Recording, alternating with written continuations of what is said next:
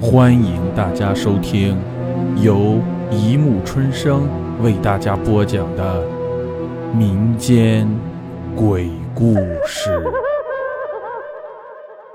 第十一集：午夜半路只扎人，害人之心不可有。为了自身利益和权利谋害别人的人是不会得到好下场的，他们终将接受来自地狱的严厉惩罚。张月和魏凌云是大学同学，大学毕业之后，两个人同时进入了一家公司，并通过自身努力，都成为了公司年轻管理者中的优秀人才。张月担任采购部部长，魏凌云则是制造部部长，都是公司的关键岗位。在工作中，两个人配合的非常好，上级安排的任务都能按时高效的完成。生活中，两个人关系更是好的如胶似漆，公司其他同事都非常羡慕他们。但是，自从公司决定高层调整之后，所有的一切都改变了。为了扩大销售市场，董事长决定调整公司的高层岗位，新增了一个生产总监的岗位。而关于这个岗位的人选，董事长一直在张悦和魏凌云之间犹豫不决。这两个人都是很优秀的人才，张悦。是从事生产制造的，专业对口，而魏凌云善于交际，在业务方面人脉很广，都各有自己的长处。于是，他决定对两个人进行三个月的考察，再做决定。也不知道是谁把这个消息偷偷漏了出去，很快。公司上下全都知道了，董事长要在张悦和魏凌云之间选拔生产总监的事情，两个当事人也不例外。就从这一天开始，两个人的关系发生了微妙的变化。表面上，两个人还是说说笑笑，但背地里，他们已经剑拔弩张地展开了较量。张悦心里很明白。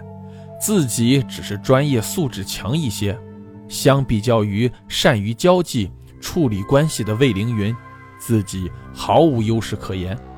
而且从长远考虑的话，领导一定会把这个职位给魏凌云。但是，这晋升的机会是来之不易的，如果轻易放弃，自己以后在公司的处境将会非常不妙。怎样才能把这个职位牢牢地握在自己手中呢？张悦冥思苦想了好久，酝酿出一个大胆而邪恶的计划。既然自己正面交锋很难赢过魏凌云，那么让他永远消失不就行了吗？想到这里，张悦得意地露出一抹鬼笑。这天晚上下班的时候，张月找到了魏凌云，对他说：“老同学，咱们好久没有聚在一起了，今天我买几个菜，到我家喝口酒吧。”“好啊，正好有些业务的事情还得给你沟通一下呢。”魏凌云同意了，于是两个人到了张月的家里。饭桌上。张悦给魏凌云倒了满满一杯酒，装模作样的说：“老同学啊，我知道，自从上面决定要选生产总监后，咱俩的关系就慢慢疏远了。哎，其实我明白，你比我更适合干这个角色，生产总监的职位非你莫属。哎，这是哪里话？你也不差吗？”魏凌云笑着把酒一饮而尽。然后醉醺醺地回答：“不管谁当这个生产总监都一样，咱俩关系这么好，还分得那么清干嘛？”也是啊。张悦又给魏凌云斟了一杯酒，而自己却一口不喝。他心里明白的很，魏凌云虽然喜欢喝酒，但他酒量很差，灌上几杯酒就得躺枪。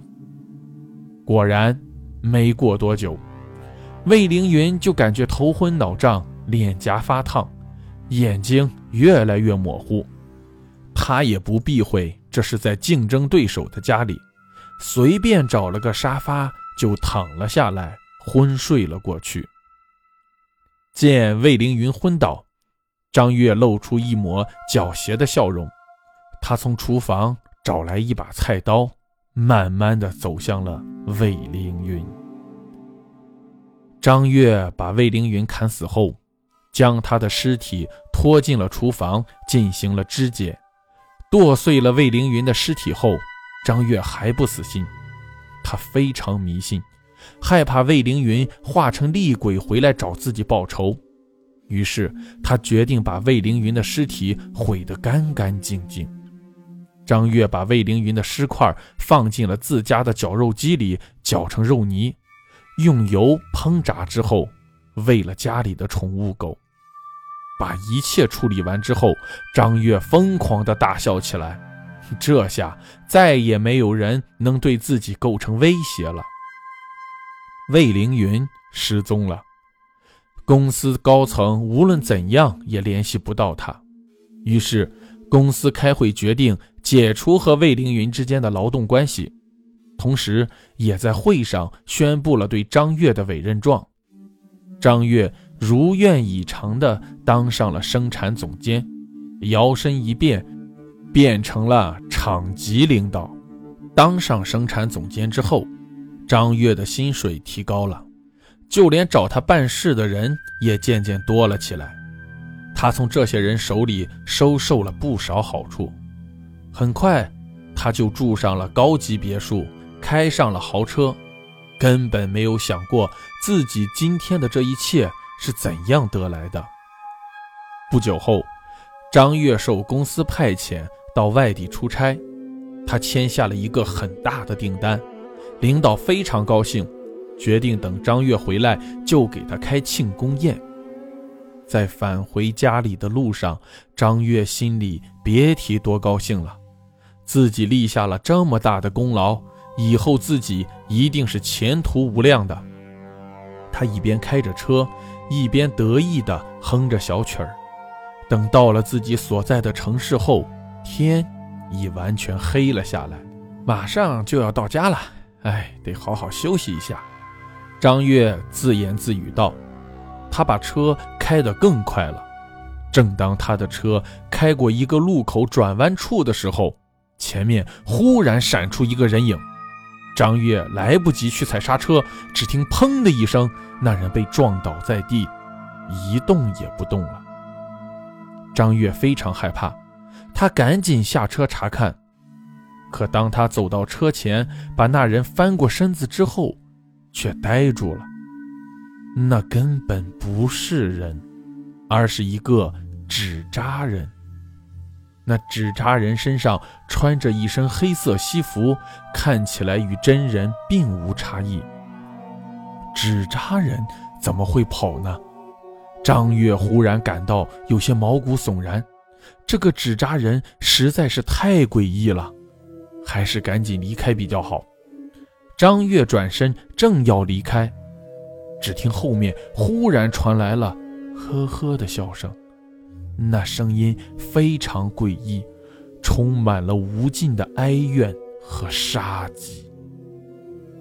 张月缓缓回过头，只见那纸扎人不知何时自己站了起来，他在对着自己冷笑。张月吓得魂飞魄散，大叫起来。纸扎人用阴沉的语气说：“老同学。”你以为毁掉了我的肉身，我就不会回来找你了吗？你太天真了，我看你还是到下面陪我吧。纸扎人一把冲上前，紧紧地抱住张月。没过多久，纸扎人起火了，张月也被点燃了。他浑身是火的躺在地上，痛苦的打滚呼救，可是。附近一个人也没有，火越烧越大，张月在烈焰的炙烤下，慢慢被烧成了黑色的焦炭。